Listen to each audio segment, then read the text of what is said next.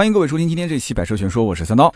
前不久呢，我在朋友圈呢刷到一条这个文章啊，这个文章很有意思啊，叫我在下沉市场生活的一个月。那么当时读完这篇文章呢，感慨很深啊，因为这篇文章的作者是一个做家居生活店的一个创业的人。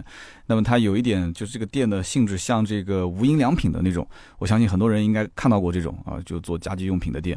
然后呢，他这种店面肯定是需要有一些这种流量红利。来创造利润，对吧？所以呢，很多一些城市的商场，你像我们就是南京算二线吧，或者是有一些大城市、一线城市都能看得见，人流集中的地方都会有这样的一些店。那么这种行业竞争也很激烈，对吧？那么如果是做线下的实体的话，那人员啊、房租的成本都很高。现在很多人都知道，行业的整个的利润来源、整个的消费增长，基本都开始下沉，都是往三线以下的城市去。这个增长，那么到底这个下沉的城市怎么玩？上一期节目呢，我讲这个 E T C 的时候，曾经有一句话啊，我提到了关于这个 E T C 的安装，可能在一些三线以下的小城市，呃，当地人、当地居民安装的概率不是很高。为什么呢？因为他们可能上高速的需求不多。哇，这一句话我看到很多人留言说，你真的一点都不了解这个四五线的小城市这些居民到底是怎么想的，说他们反而上高速的。概率更高一些啊！一会儿我读留言的时候有一条啊，他们会有详细的这个讲解啊。那么今天呢，这期节目呢，其实我挺感慨的，因为上一期节目再结合正好巧合，就这两天看到朋友圈的这篇文章，我就感到，就整个的汽车的市场，就包括我们做汽车内容的这些媒体，真的应该把视线往下放一放，就是看一看，就除了一二线大城市里面大家的呃这种啊买车需求、换车的需求，真的是应该看看这些。呃，人口不多的啊，或者说是经济发展可能也不算特别好的，或者有一些小地方其实特别特别的有钱，就当地的经济发展还不错，可能人口不多，但是就有好多的上市企业，对吧？那么大家就是在那个地方，他们是怎么样吃住行？那么很多的商家都在这些小城市，也是摸着石头过河，因为一二线城市打这些市场的方法放到小城市里面，很多都没有用。那么大家都知道，其实。很多人都想去一二线城市创业、工作、定居，对吧？那么就拿我来说，我自己是做汽车媒体的，我很多的一些行业的这个同行前辈啊，他们都提醒我，就是说，三刀，你其实为什么要把这个工作室放在南京？你可以去北京啊，你可以去上海啊，你可以去广州啊，对不对？因为我在南京嘛，去上海是最近的。那么比较专业的一种说法就是，像我这种做汽车媒体的，应该是在北京开设一个运营中心，在上海开一个。商务中心或者是销售公司，然后创作团队，如果你不想搬，你就留在南京，就是你做这样的一种打法。那为什么这样操作？其实很简单，因为南京各方面的成本都很低啊，至少是相对于北京、上海来比的话，生活成本也很低啊，人员各方面的成本都很低。那么创作团队，它无非就是租个办公室，几台电脑，对吧？有个网络就可以了。那么南京既然生活压力不大，那人员对于这种。薪资各方面的这种要求，其实也不会像北上广的那么大，所以说整个创作团队在南京可以有一些自媒体公司，我后来也了解到，看起来这个账号很大，但其实它很多的创作的团队都是在更小的一些城市，甚至都是三线以下的城市。你比方说那些什么百度百家号，很多的一些账号，哇，你流量还很大，但是哎，你回头一问他的这个团队有多少个人，在什么地方，都是很小的一些城市。只要当地有一个能写的一个带头大哥啊，然后带一帮当地人啊，就是也可能大学毕业的，或者是其他周边的一些城市过来的啊，大多数都是当地人，然后成本很低，在这边去进行创作。那么当然，你如果创作团队放在北上广，肯定更好嘛，对吧？北上广，首先他人才济济。对不对？你想想看，光是一个汽车之家，一年流失多少的员工？这些流失的员工出来，那要不就是创业，要不就是加入一些其他的小的自媒体团队。所以在当地可以讲，你要如果是在北京，你可能刷几条朋友圈，你说我想找几个人一起做什么事情，那肯定就能找到一些，对吧？甚至还是实力非常不俗的小伙伴可以加入你的团队。当然了，这个可能成本也是相对比较高的啊。但是北京真的是这样的，你要如果把运营中心放在北京，那北京是全国媒体的中心啊。就不仅仅是汽车，其他媒体也是一样。那不管我刚刚讲的那种汽车之家啊，包括易车、新浪这种大公司，它总部在那个地方。你做内容，你肯定是要跟平台搞好关系，平台关系好，他给你推荐的资源就多，你的曝光量就大，合作也就会多，是不是？所以很多人就劝我说，你应该是在北京，你当务之急就是北京有一个这个运营团队来帮你运营。你在南京，你永远是一个地方媒体，但是你要去北京。那么大家眼中你就是一个全国性的媒体，哎，这个其实大家感觉出来了吗？其实，在哪边做内容都一样，但是哎，你在北京一听是个北京的团队，那就是不一样，是不是？所以对自身的发展是有很大的限制，这个我是深有感触。那商务中心放上海其实也很简单，因为上海几乎所有的汽车类的客户都在那边。有人讲说，哎，那不是汽车厂家吗？汽车厂家不是东南西北都有吗？不是的，汽车厂家所有的推广，不管是线上还是线下，它都会有一个相应的这个执行公司啊，一般都是一些上市的 4A 公司。那么这些就是我们俗称的叫金主爸爸啊，金主爸爸在上海，上海是金融中心，金主爸爸他们这些大的 4A 公司都集中在那个地方。所以，如果上海有一个销售团队的话，他可以去维护好客户关系，也就是大家所谓的充值，是吧？那这些就是维护关系会很方便。啊，不要笑，其实这是很正常的一个生存渠道。每一家基本上做的大的都是这样。那么只要做的不错的自媒体，上海一定会有啊商务团队或者是这种销售公司在那边去维护客户关系。所以大家想一想，哎，一群在一线奋斗的这些年轻人、创业的人，他们时间久了之后，他们不可能都是一线城市土生土长的，他们很多都是有一些来自于二三线、三四线甚至更小的城市。他们在一线城市时间待久了，他的眼界和思考会。还有当年那种三线以下城市的那种感受吗？他们没有了，是不是？他们就会去做一些可能就基于一线人士那种就是视野去创作的内容。那怎么样去贴近三线以下城市，做他们想要的内容？我我最最近在思考这个问题。其实最终你你找不到这种感觉。你现在做的内容，你说我要去，就像上一期的 E T C，我想做一个，哎，可能三线四线城市人听起来也有感觉的内容，那大家觉得就不对胃口，是吧？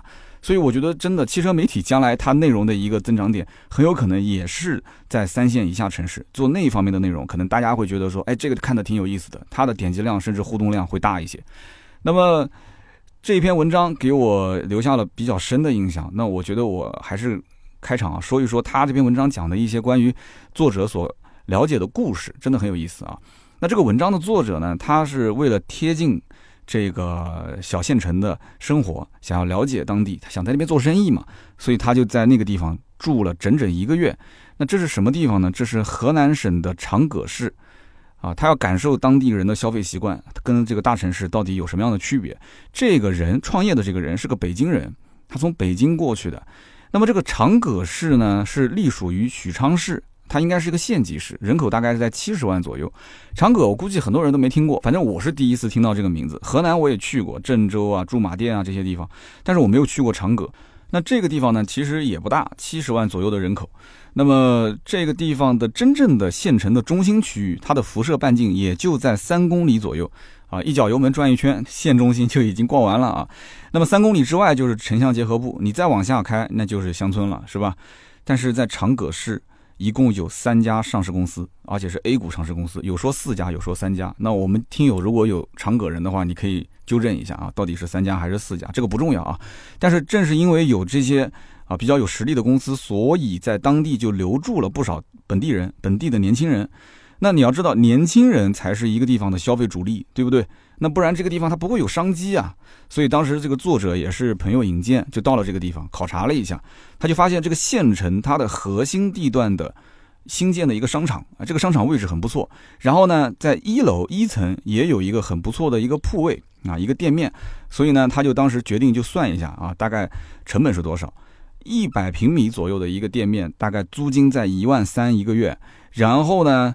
这个人员工资大概在平均一个人三千八上下，店铺的前期装修大概在五万块钱左右。那这种成本要在北京差不多的这样的一个人口地段的话，那基本是要翻三到四倍哈，就整个的成本啊要翻三到四倍。所以老板当时一算说，哎，这个成本也不高啊，风险也可控啊，对吧？所以就没多想，就在长葛这个地方就决定开店。结果呢，这个店四月份开业，呃。后来就持续几个月，它的流水基本就维持在四到五万块钱。大家可以算一算啊，我们听友当中一定有做零售的啊，零售如果能做到毛利百分之三十、百分之四十，就已经算不错了，挺高的了，对吧？那么就算它百分之四十，四十的话，月流水四到五万，那也就是说，它基本上一个月的这个利润也就是一万六到两万块钱左右。那跟它的这个，它光是房租就一万三了，对吧？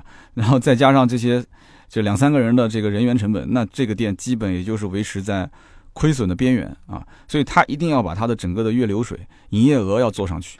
当时呢，这个老板就有点想不太通，因为他拿了很多一些产品啊，都是从北京就是一线卖的特别好的，二线卖的特别好的产品拿到当地，而且当地的这个售卖的价格，同样的商品啊，比一线的价格还要便宜将近百分之三十，也就是说，它的挂牌价相当于就是北京同样的一个商场里面就是七折左右的价格啊，在这个基础上，他可能还给了一些优惠，但是当地人还是不认，那这是什么原因？他想来想去想不通啊，对不对？那这个县城里面的年轻人也挺多的，是不是？他应该多少也能看得出来，同样的面料，同样的款式，他应该是值这个价，怎么会不值这个价呢？对不对？那所以说他就搞不懂啊，就是一个月的消费为什么在当地那么多的几十万的人口，年轻人你算一下嘛，对吧？那怎么也不可能说一个月就四五万的这个流水，他就分析到底是哪方面出了问题。那么这个老板呢，他一开始不太了解当地人的这个县城人的这个喜好，所以他呢就尽可能多上一些产品，然后呢看看试个水，对吧？但这个产品上了那么多之后，很多都卖不动，绝大部分卖不动。那么他在一二线城市卖的好的，比方说啊，呃一百五十块钱到两百块钱的睡衣啊，在那种一二线城市卖的特别好，但是到了长葛这个城市，就没人买，就大家都不买。但是这个店里面二十九到九十九块钱的这个帽子卖的就很好，那他就有点不太能理解了，为什么呢？因为在他的想法，睡衣这个东西呢，它是刚需，而且呢，每隔一段时间，对吧？它可能就是你穿时间久了，你得要进行更换。但睡衣这个东西为什么就卖不出去呢？为什么帽子这种是可有可无的，它就能卖得好？然后呢，他就拉了几个来看睡衣的又没买的客户，就问他说，到底哪边不满意？那么几乎百分之百的回复都是，我觉得你这个价格有点贵了。他当时肯定是，对吧？头上一滴汗啊！就我心想，一二线城市就七折的价格在当地卖，你怎么还会觉得贵呢？那其他的这些卖不动的商品，其实他去问，同样也是这个道理，都是觉得价格有点高啊，有点贵。人家客户就说了，他说：“哎，我在家穿什么不行啊？对不对？我为什么一定要买个一两百块钱的睡衣去穿呢？”这个呢，其实就是典型的消费习惯不同啊。其实我以前也没有穿睡衣的习惯，我也不知道从什么时候开始啊，也慢慢的养成了这个穿睡衣的习惯。回家之后就把衣服换成睡衣。然后呢，这个老板店里面放了很多的一些 T 恤，那这个 T 恤呢，也是一二线城市卖的比较好的，但是在长葛市就卖不动。然后他就问这个客户说：“哎，怎么我的 T 恤你觉得不好呢？”然后客户就这么说：“他说你们家这个 T 恤其实料子还不错啊，材质可以，但是整体来讲就是太素了，有一点不时尚。”哎，这个老板就觉得很奇怪了。其实这就是认知上的差异，这个真的是十里不同风，百里不同俗，就是真的每一个大中小城市可能就是有一些。城小城市跟小城市之间，它的这种消费差异还是比较大的。所以中国这个人口比较多，这个真的消费习惯啊千差万别。那么这个老板后来就慢慢的推出一个结论，他是觉得就只要是价格，首先啊价格没有达到当地人的这种心理的设定的区间，这个东西哪怕再好，一切都免谈，就是后面这些事情都不要谈，什么时尚感啊什么这些都不要谈。在这种县城里面，绝大多数的客群其实对价格它是非常非常敏感的。大多数的人其实收入不能跟一二线城市比，对吧？那可能三四千、四五千，所以这个是他的一个硬的约束。那么当地的年轻人呢？这些客群，你说他不知道什么是时尚吗？不可能，现在的互联网都是没有边界的，他们肯定也知道，他也希望是跟一二线的这些年轻人一样啊，同样时尚，用他们一样的东西，他们也不希望别人感觉到说，哎，自己很土，是吧？是一个小地方来的，很土，所以说他们觉得品牌和品质这些东西，其实相对来讲啊，它不是一个主要考量的因素。最关键的一点就是价格，价格首先要满足我的预期，这是一个大前提。所以说这就有一个很简单的例子可以举啊，比方说当地的年轻人，他可能是希望有一台这个戴森的那么炫酷的吸尘器，但是戴森的价格它高高在上，对吧？也不是普通的消费者能消费得起。那有很多一些。啊，三线以下的城市的消费者，他就希望在有限的预算下能够买到一个式样是接近戴森的吸尘器。那是否它是戴森，其实并不重要。那么讲到这一点的话，我估计很多人脑海里面想到了三个字，就是拼多多，对吧？所以我们今天这一期的标题叫做：哎，三线以下城市的人是不是需要买车有这么个拼多多？那并不是说。啊，三刀，你在南京一个准一线、一个二线城市啊，你就觉得说啊，三四线城市的人啊，都是需要拼多多，都是买这些山寨货，其实一点都没有这种想法，而是说在这个城市里面，它的消费集群、它的消费的思想和观念，真的跟一二线差别非常大，这个完全不可否认啊。那我虽然说没有去过很多的这个小城市待很长时间，但是因为经常会参加活动去自驾，我以前也经常出差去到很多的一些小的城市，比方说你像我以前印象比较深的，我去到云南，然后在云南的这个这个聂耳的故乡，当地人说我们这个地方是聂耳的故乡。你知道我刚刚讲的是哪边吗？我估计很多人都猜不到，可能都百度去了，就是云南的玉溪。大家都知道玉溪有玉溪的香烟，但是哎，当地人就觉得全国人民都应该知道聂耳是玉溪人。但是我在当地去的时候，我去到那个聂耳广场，他说：“你看，这是我们聂耳的这个故乡。”他就会觉得说：“你们应该都知道吧？” 我去过当地，我特别喜欢那个城市啊。那个时候我去的时候，房价才两千多块钱，在那个聂耳广场的旁边。我们有没有在云南在玉溪这个城市的听友？你可以说说那个房子现在卖多少钱？然后我还去过很多我印象特别深的地方，比方说我去过新疆，然后去到小的地方，比方说新疆的这个有个城市叫博乐啊。我相信我们听友应该也会有在那附近的。博乐那个城市我也特别喜欢，因为北疆很多都是这个这个这个汉族人，而且北疆的这个汉族人其实在当地生活做生意，呃，环境营造的也像一个比较大的城市。包括克拉玛依我也去过很多啊，就一个一个也说不上来。北基基本上北疆绝大多数城市我都去过，不敢说全部，至少百分之八十。那这些城市里面，我不知道算不算是三线以下啊，但是我去到那个地方，我就感觉他们当地他们的消费的习惯。他们的那种熟人的社群的那种关系，啊，人和人之间晚上吃夜宵啊，一坐下来打招呼，哎，你哎你好，哎，就那种，就每个桌子互相之间几乎都认识。那这种感觉，那真的我觉得跟很多一些在大城市里面越高档的这种社区，其实他们互相之间的这种人与人之间的这种熟人关系，真的是没有那么的深。所以我没有在这种小城市待很长很长时间，但是我最近就在想，我有机会一定要下去走一走，去看一看。啊，去做一些相关这方面的内容。那么我们刚刚讲到就是价格方面，对吧？刚刚我们讲到戴森，对吧？如果说当地人想要买戴森，但是他可能根据自己的收入，根据自己的实际情况来讲，他只是需要有一个那样炫酷的吸尘器，而他不一定真的需要戴森这样的一个品牌那么高的价格的一个产品。所以汽车其实这个行业真的也是同样的。你想很多的一些车，大城市的人看不上，但是哎，他就下沉到一些下面的这些城市里面去，结果。一段时间，它的销量还是不错的。其实我们也可以后面仔细分析一下，为什么在很多的一些三线以下城市，它的销量一开始还不错，但是到了后面，这些车型反而卖的也不好了，最终还是回归到买什么大众、买丰田啊、买这些车型上，是什么原因？难道仅仅就是因为品牌吗？我觉得这背后还有很多我们需要思考的问题。所以，我想我以后有机会，还真的想要去往这方面去研究研究，就是三线以下市场到底在出行领域，在购车。啊，包括卖车、修车这些方面，大家都经历了什么？正在经历什么？有什么样的一些变化？我想把它记录下来。那么在当时我看的这篇文章的作者里面，因为他是做就是家居服饰这一块，所以他当时就在衣食住行各个方面都做了一些了解，想了解当地人的消费习惯，他都写了一遍。那么这里面关于出行这一方面，它的篇幅并不是很大啊，他只是提到了一点点，比方说当地人基本都是用电动车出行，电动自行车。那因为当地本身就不大嘛，我刚刚也讲了，县城主要的这个核心区也就是三公里左右，那么基本上一台电动车就够了，对吧？也不像大城市那么拥堵，你骑个电动车连慢车道都没有啊，就基本上慢车道上也是车，快车道上也是车，是吧？那这县城一般不太会啊。那当地的出租车呢也很多，基本上按他的这种说法，路边一两分钟就可以找到一辆出租车，而且这些出租车不仅仅说是空车你可以拦，他哪怕就是有。你只要站在路边，他有客户在车上，他甚至都会主动停在你边上，会问：“哎，你去哪儿啊？”为什么呢？因为他可以拼车。所以我不讲嘛，很多小城市可能民风淳朴啊，大家对这方面也没有太多的一些忌讳。哎，去哪儿啊？我拉了一下啊，我记得我当时去到吉林的四平市，我打车那个时候还没有滴滴这个软件，就是出租车司机车上有人停在我边上嘛。四平，我当时我记得我住的那个酒店叫四平电信宾馆吧，我有一张房卡没退，到现在还在我们家。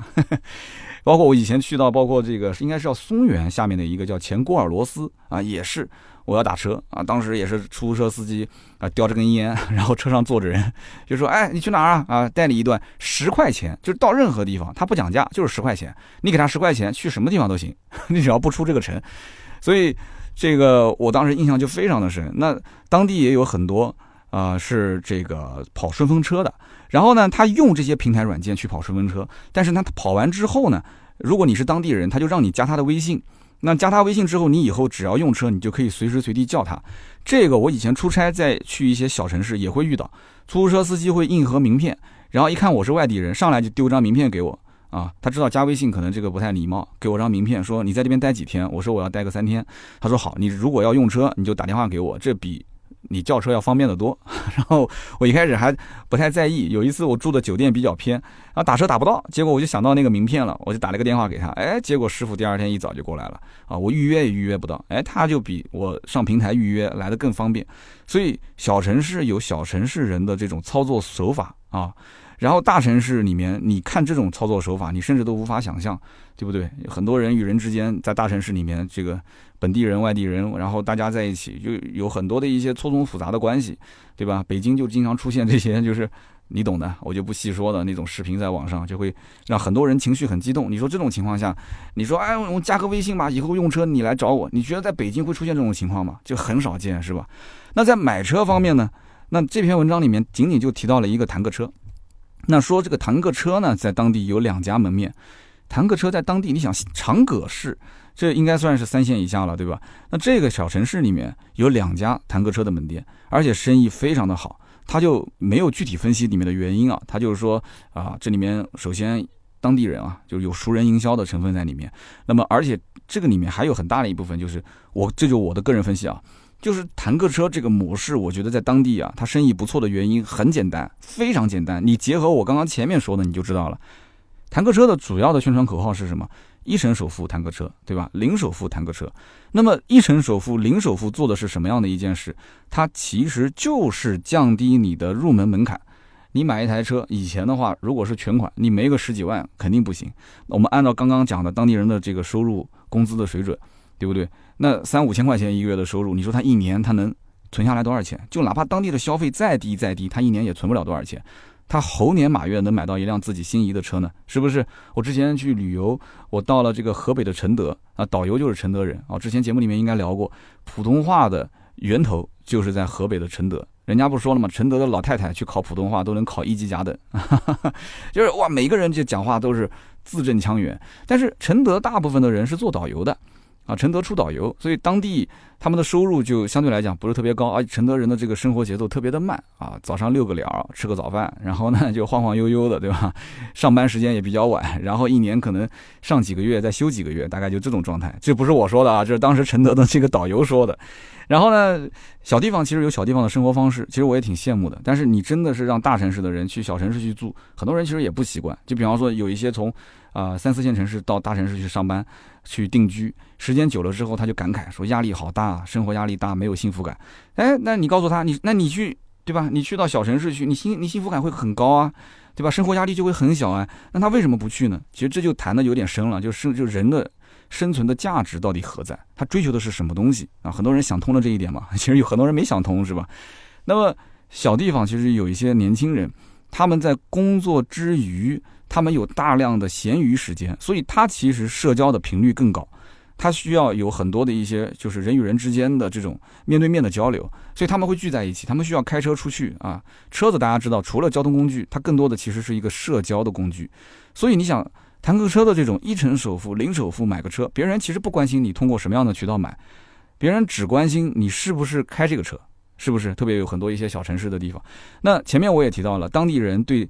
价格的敏感度非常的高，对吧？好，价格敏感度很高。那我现在给你用一成首付和零首付直接打消关于这个价格的敏感，因为你的入门的价格就特别低了，你至少能买得起，对吧？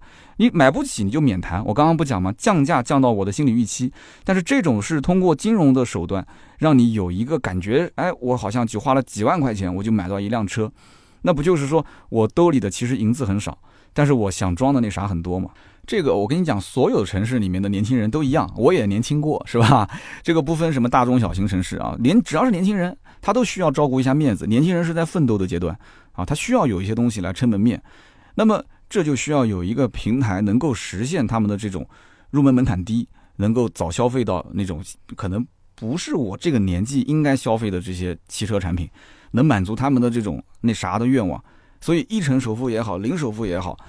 那就很贴近这种三线以下城市的消费群体，他们的这种意愿，他们这种消费习惯，而且在县城里面，4S 店的整体覆盖率并不是很高，是不是？很多品牌在当地它是没有经销商的，它没有 4S 店，这就导致像什么坦克车这种类型的啊，这种全国各地就是铺设网点，一个小门面也不大，可能就一百个平方，里面放个两台车。哎，他通过这种模式来操作，别人一看铺天盖地的广告，那再小的城市大家都知道，对吧？什么瓜子二手车、坦克车，那都覆盖了嘛。他们也知道这个是全国连锁的社区店，那比起当地那些可能规模也不是很大的二级经销商，你跟他比起来，这个店面呢，看上去更加的标准啊，更加的值得信任。再加上当地经营的一定是当地人，那么这样的话，哎，熟人之间的这种营销关系，所以他做的广度、做的深度就相对来讲比较好。那么最近几年，你看很多的一些海南下面的一些小城市，宁夏，对吧？贵州，甚至西藏很多的一些地区，这种下沉的城市里面，它的新车的增长量很多都是坦克车提供的。坦坦克车真的，我虽然我不觉得这是一个很好的模式，甚至它这里面的整个的消费啊，比买一台新车正规的从 4S 店正常贷款或者是正常全款买要贵的多得多得多。我曾经不是做过两期节目吗？但是。真的很多很多的新车的增长，它的销量就是靠类似这样的平台提供的。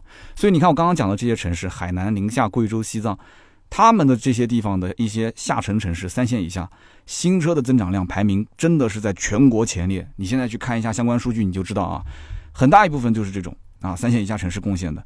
那么在南京，就我切身处地的，我能感受得到，就是说，只要品牌稍微不入流的一些 4S 店。它的月销量也就在七八十台，过百都很难，真的是过百很难。南京曾经出现过一家奥迪 4S 店，月销量都没超过一百，你都不敢相信啊，对不对？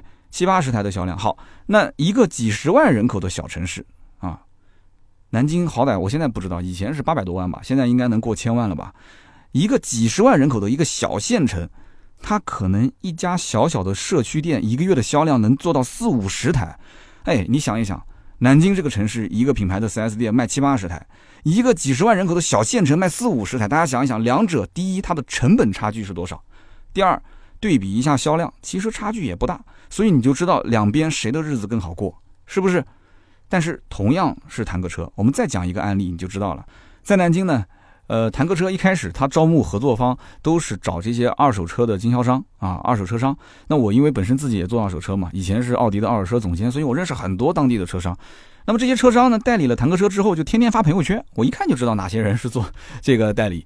其中有一个兄弟，他当时代理了这个坦克车之后呢，觉得这个项目很有潜力，至少是能赚钱，所以呢，他当时就开始想要大力的发展坦克车的这个线下的运营啊，扩充他的团队。结果最近一段时间，他被这个项目拖的真的是喘不过气来。我说拖到破产，这有点夸张了啊，就喘不过气，觉得就是真的是入了一个坑了。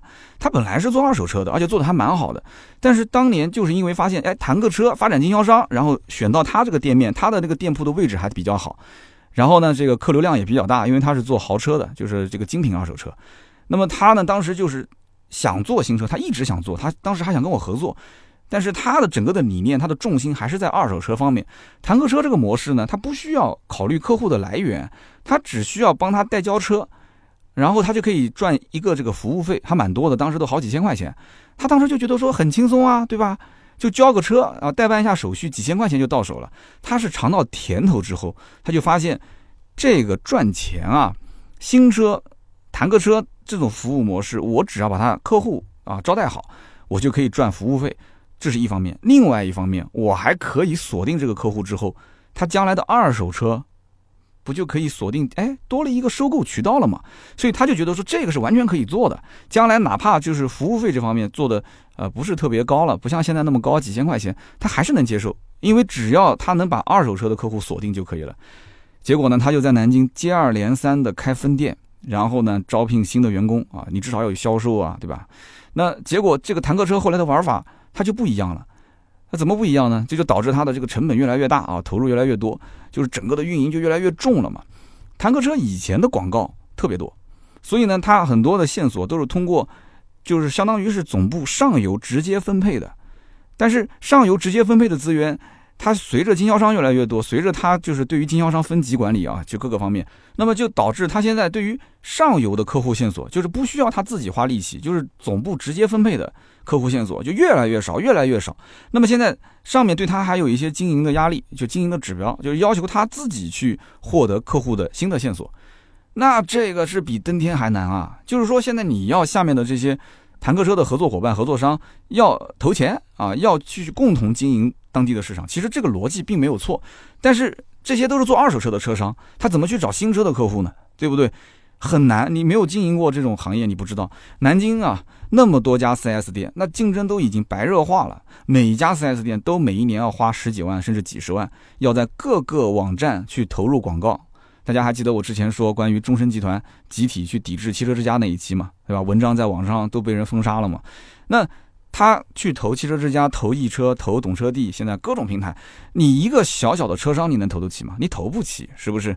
他怎么能跟这些地方比？而且你就算投，别人也不认。你像我们的听友，你要买辆车，你上了汽车之家也好，易车也好，你打他的四零零电话接通之后，你肯定第一反应就是这是一家 4S 店。那你像这种，他在网上即使投，你打过去是一个二手车商，你是什么感觉？我是买新车的，对吧？所以因此呢。大城市和小城市，他们是有非常非常大的区别的。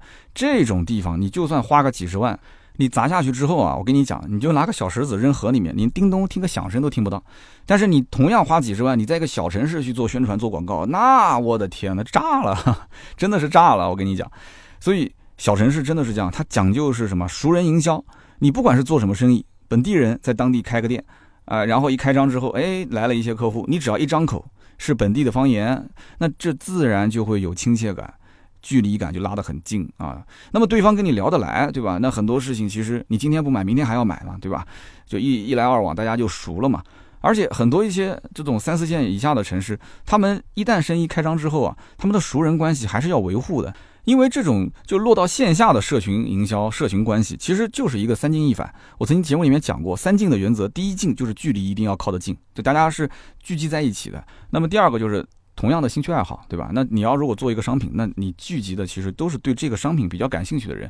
那么第三一点就是它的消费层次是比较相近的，所以做线下的就是面对面的这种社群，其实最关键就是三进这个原则其实是打不破的啊。那么因此你要去一些小的地方去做啊做生意，那一定要动用当地的熟人关系，或者说你要找个当地人来进行这个一线的这个接待和销售。那么当时那篇文章也讲了，这个作者在当地开店，他也想到很多种方式啊，利用充值返利的方式，利用各种方式，结果没有人愿意去开卡去做他的会员去充值。为什么？其实很简单，就是因为你是个外地过来的新品牌，然后呢，你又是一个外地人开的店，所以大家就不觉得对你有什么信任啊。当地人他只相信当地人，当地人互相都熟悉嘛，对吧？人头都比较熟。那你是个新品牌，你是个新面孔，我充了钱，你要是跑了怎么办？是不是？那么在大城市里面，你但凡只要是在一家大的商场，啊，你进去消费，如果要有充值，你基本上是不会有任何的一些疑虑的。那充就充呗，对吧？大商场，特别是一些品牌商场，那在小县城里面，它是熟人社会，它完全依赖的是熟人和熟人之间的信任关系。那么这一点我是真的有切身的感受，因为我老婆的亲姐姐，那我也应该喊她姐，对吧？那我姐她就是做了十几年的。内衣的生意啊，呃，做内衣的生意，我我估计男生听节目的应该都不太了解啊，因为做内衣的生意，一般男生很少有自己买内衣的吧？就大部大部分都是女生自己买，然后女生帮老公买，帮男朋友买，对吧？那我老婆的姐姐，我就喊她我姐吧，就我姐她原来是在南京做的，那么他在南京做的时候是举步维艰，为什么呢？因为大商场的租金特别高，而且大商场对于入驻的品牌是有要求的，它必须是一线啊，起码是准一线。那准一线还不是什么高档商场了，那么小区的话，他肯定是希望在那种消费就是楼盘比较贵、消费层次比较高的小区。但是小区只要周边稍微人流量大一点的话，它的门面的成本也非常高。那他后来就考虑说，那不行，我就去一些相对来讲偏一点的地方。那偏一点的地方肯定房价也比较低嘛，那居住的人群消费力也不会那么强。那这些地方的门面相对是便宜了一点，但是问题又来了。那来了个什么问题呢？就是这种内衣啊，它是贴身穿的。所以社区里面的年轻人啊，他只愿意认大品牌，他要去大商场购买。他们认品牌啊，他们认品牌，他们认消费环境，这个很关键。那小区社区里面有没有人买呢？有大妈。那大妈买的话，她就又是另外一个档次了。就他是希望只要穿的舒服就可以了，他不需要什么版型啊，什么什么无痕，什么 承托，什么挤压，什么 A 罩被变 C 罩，C 罩变 D 罩，他没有这种要求 啊。这个我一说大家就懂，他没有这种要求，他已经过了那种妖娆的年龄了，所以在当地他这种二线品牌反而做不起来。啊，一一线大城市，对吧？你要进商场买就买，但是二线品牌进到这个地方，大妈觉得贵，年轻人又看不上，还是做不起来，所以没办法，怎么办？他就很多很多年前就放弃了南京这个市场，然后就转战到了啊泰州下面的一个城市，叫做江堰。江堰是江苏泰州的一个下辖区，它还不算市，它应该叫江堰区。那这个地方的人口大概也就是在七十来万啊，七十来万。那我跟我们刚刚讲的这个长葛很像。那么七十来万一个人口，实际上他在县城居住的人也没有那么多。那么我当时跟我老婆带着我们家孩子，有的时候经常会开车去江堰，然后在那边住上几天，看看他姐姐。那么在这种城市里面，它的商业啊也是非常非常集中的，就那么一小块儿。那我印象中，他们那边集中的那个商业区有一个步行街啊，那个步行街呢，他姐的店面就在那个步行街旁边垂直的一条路上，它不是步行街的临街门面。为什么？很简单，因为步行街的临街门面也太贵了。所以他就在旁边的一个小岔路里面开了一家店。那么他在当地呢待了一段时间，就发现其实还是要有一个当地人来跟他啊一起帮帮忙啊。这样的话，就是我刚刚前面不讲了吗？他一个外地人，对吧？操着一口南京口音在当地做这个生意，那别人就没有那种就是很熟络的感觉。然后找了一个当地人来帮忙，一个大妈，哎，结果很快这个生意啊，慢慢慢慢就做起来，就好起来了。那么在江堰。也没几年嘛，就买了房，也就定居在那个地方了。那么他现在经常也回南京，那我跟他也会交流一些创业方面的心得。他就跟我讲，他说其实小地方的人口虽然看上去很少，但是他的居住的场所是比较集中的，他的消费的场所也是非常集中的。所以其实，在当地这种商业竞争是更加的激烈，而且他的这种。营销的手段和手法，它的频次会非常高，真的是用残暴可以来形容啊！大城市里面可能还没有那么残暴，但小城市里面这种属于短兵相接了啊！可能接这边和接那边两家就只要伸个头就能看到，所以你要找到相应的方法，你在当地是可以赚到钱的。但是你要如果用大城市那一套过来玩，你根本就玩不转。我当时就问他，我说那什么样的方法呢？对吧？你也赚到钱了，什么样的方法呢？他跟我说，其实答案非常简单，就是在这种地方，客户一直要有一种占便宜的感觉，没有占便宜的感觉，一定不买。这就让我想到以前我妈妈啊，早年我还小的时候，她带我去南京有一个叫银桥市场啊，包括夫子庙的那个批发市场，带我去买衣服买裤子，那种还价的状态，真的我至今难忘。多少钱？标牌价四百。我妈说五十卖不卖？她说不卖。你开什么玩笑？我进价都进不来。然后我妈说就五十。她说你加一点。我不加。他说你看这样子给八十行不行？我妈说八十不行，我不考虑。转脸就走了。然后结果那个啊，你回来回来回来。然后我妈五十块钱把这个裤子买了，她还觉得贵，她觉得说我当时还价还的少了啊，应该还三十块钱。我当时看的都是一愣一愣的，因为我我还小嘛，我当时觉得说。这牛仔裤这这至少一两百块钱吧，是吧？我妈说，我跟你讲，五十块钱都买贵了啊。所以在很多一些小城市，他就享受这种感觉啊，打折的感觉。但是我今天说这个，大家别说我不了解小城市啊，当然也没那么夸张，因为我说的是我自己的事情。这这是我小时候，我上初中的时候，上小学的时候，那应该也是十几年前了啊，二十年前的事情了。那我也是住在一个城乡结合部，我也不算是大城市长大的人。我到南京的市区，我还叫进城。我还叫去南京。以前外地人打电话到我们家说：“哎，我找三刀。”然后我我爸妈接电话说：“哎，三刀去南京了。”然后对面一脸懵逼说：“呃，三刀不是南京人啊？”“啊，对啊，是南京啊。”“那那他说去南京啊？”“哦哦，他说我们是在乡下，我们进城就叫去南京。那包括江陵有很多人也是这样，就到主城区都要是去南京啊。”那其实上海也有这种情况，因为一些比较偏的地方到上海市中心，说去哪了？我去上海了啊，都是这种情况。我相信很多地方都有，所以小县城的促销的手段非常的简单粗暴，就是你直接跟他讲，就是打折，对吧？就这个产品就打折，然后我送赠品啊，然后满多少钱我直接给你减啊，就是来的非常直接啊，这东西都是必不可少的，你给他要有一种占了便宜的感觉。但是大城市里面有的时候，往往你这么简单粗暴的方式，你套路不了。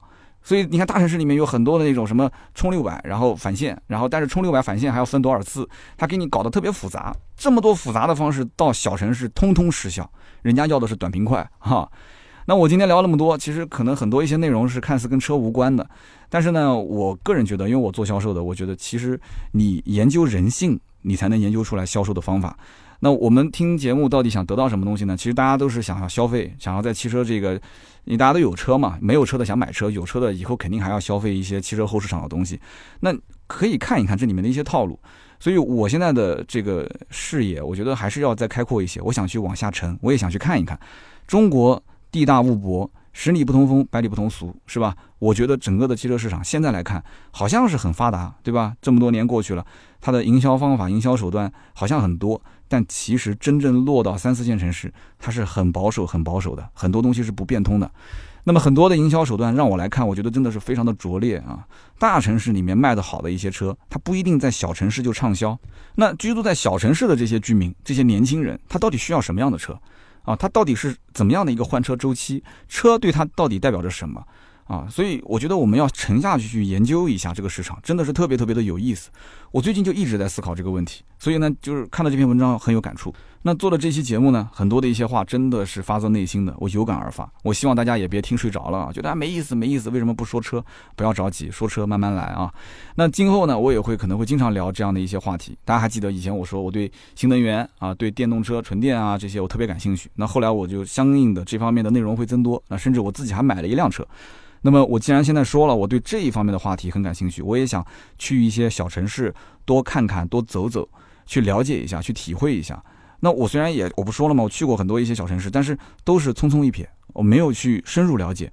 所以今后的节目，我也希望啊，在节目最后有一个不情之请，就是说，在我们的听友当中，有没有那些在三线以下小城市生活的？如果有，啊，如果你最近半年刚刚提了一辆新车。啊，或者是刚刚买了一辆二手车，刚刚换了一辆车，啊，或者你有什么特别有意思的故事？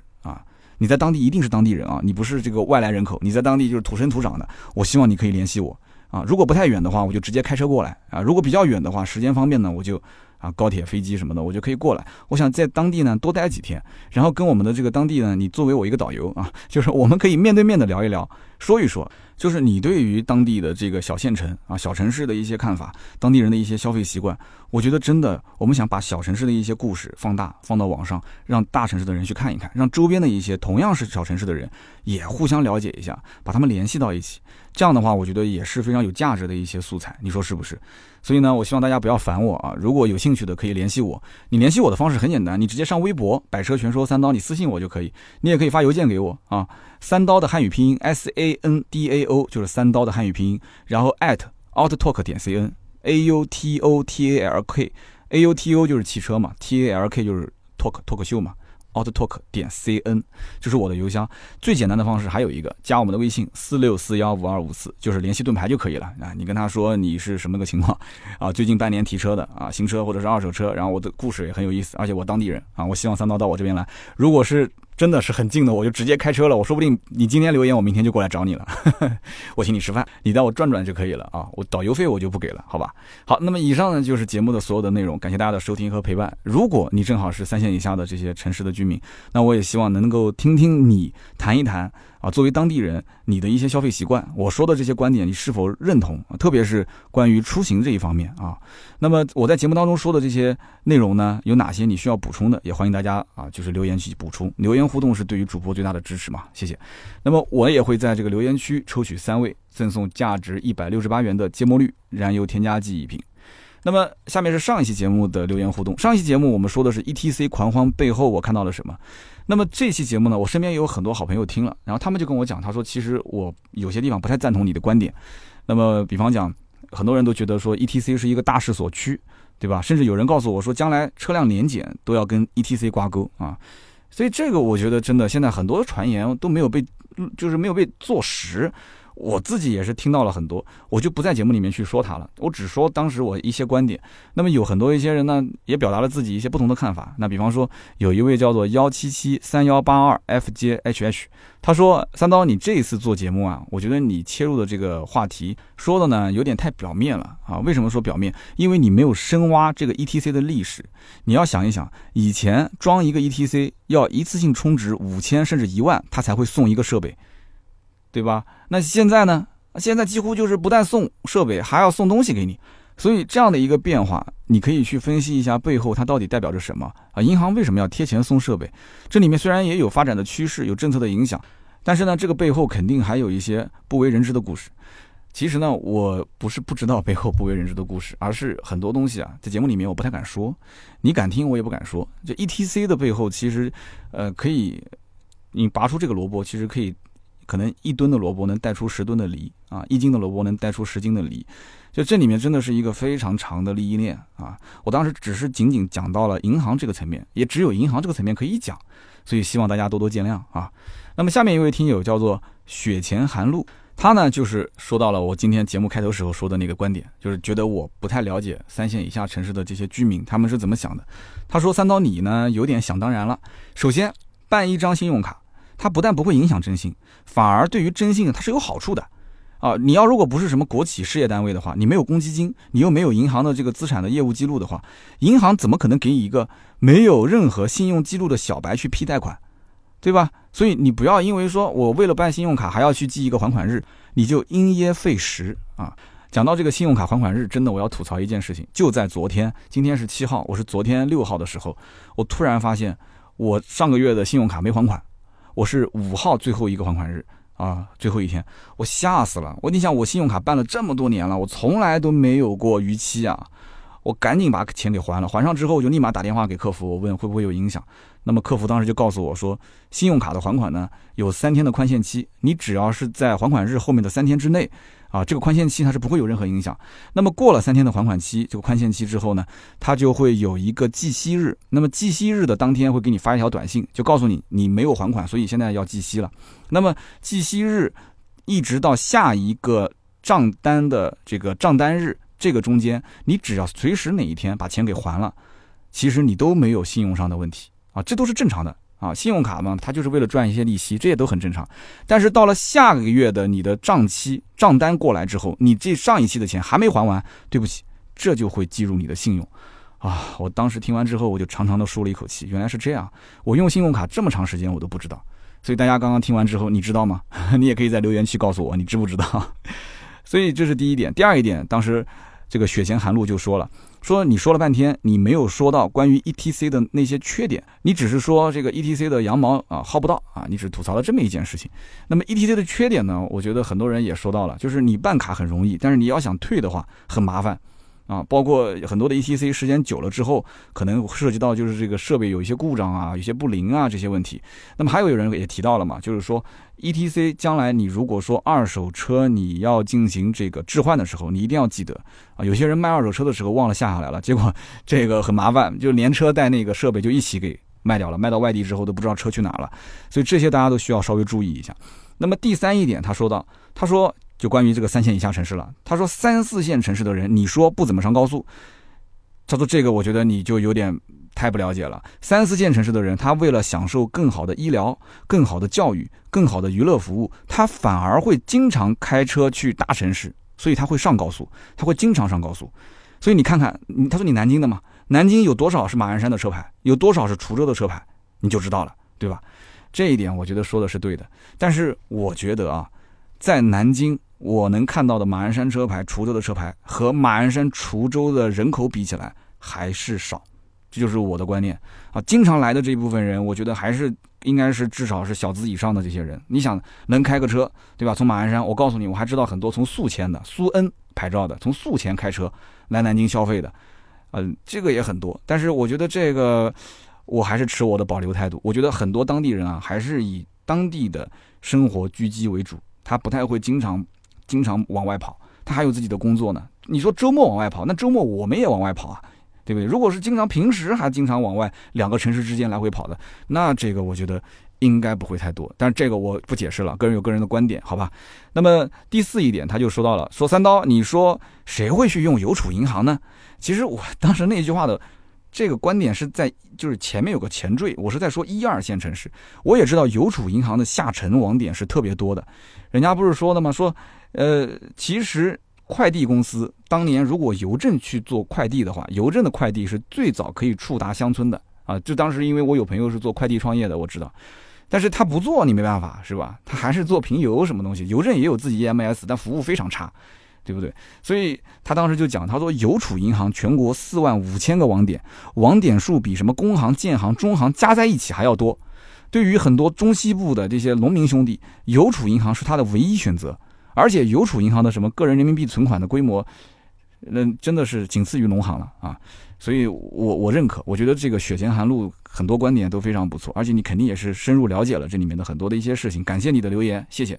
那么下面一位听友叫做米其林粑粑 my，他说我呢昨天刚刚才办了高速公路的 ETC 啊，我就听到这一期节目了。他说我是武汉人啊，武汉去年刚刚取消了武汉市区内的 ETC。啊，武汉市区的 ETC 跟那个上高速的 ETC 是不在是不一样的啊，不在一起办。所以说，他说如果当时不取消的话，那车上就得装两个 ETC，就很容易弄混。所以呢，后来就武汉市区内就取消了。好，我这一次办的呢是建行的，为什么呢？因为我自己呢有建行的这个信用卡，但它不是这个银联卡，是这个外币卡，所以说他只能用这个银行去办一张虚拟卡，跟他的这个外币信用卡进行一个绑定，啊。这个过程呢也很快，就十几分钟就办好了。他说，其实非办不可的这个事情呢，我觉得就应该找一个最省时间、最省事的这个途径去办。那么他在当地，他说武汉的建行网点非常多，然后他自己本身也有储蓄卡。那么也有这么一张这个信用卡，所以他当时就觉得说，那就是图这个方便，所以他就去办了这么一个就是建行的 ETC 啊。其实我也是这样的一个想法，我也是，因为现在我也在考虑，就是说如果我真的要办，我肯定也是就我现在手上有的这个银行卡去办。但到目前为止，我怎么算，我上高速的概率都非常非常的小啊！我也不需要逢年过节的回老家，我家就南京的，那我也不经常去外地跑。我真的出去的话，短途我就开车呗，对吧？长途的话，我就坐高铁、坐飞机。所以我想来想去，我觉得我对于我来讲，真的目前只要不是强制要求，我还是不办。那么他最后也讲了，他说其实，那么通过 ETC，那需要去开通一些信用卡，这个很正常，因为现在房贷不让放，对吧？车贷竞争又很激烈。那么什么这个装修贷、车位贷这些做起来特别的累啊！我之前买车位的时候，也有银行在那边说，哎，要不要贷款啊？他说现在一些小单子啊，一些这种比较小但是高频交易的，又被花呗这一类的平台都抢光了，所以剩下来的份额越来越少，那怎么办？那正好这一次通过 ETC 啊，有这么一个机会，那我相信这个米其林爸爸有可能是内部人员啊。好，那么以上就是上期节目的三位中奖的听友啊。那么大家呢，可以在喜马拉雅的 APP 上点击我们的头像，私信我们你的联系方式。那也可以加我们的微信啊，微信号是四六四幺五二五四，联系盾牌来领奖。那么如果大家有购买新车或者是二手车的需求，也可以加这个微信号四六四幺五二五四。好的，那么今天这期节目呢就到这里，我们周六接着聊，拜拜。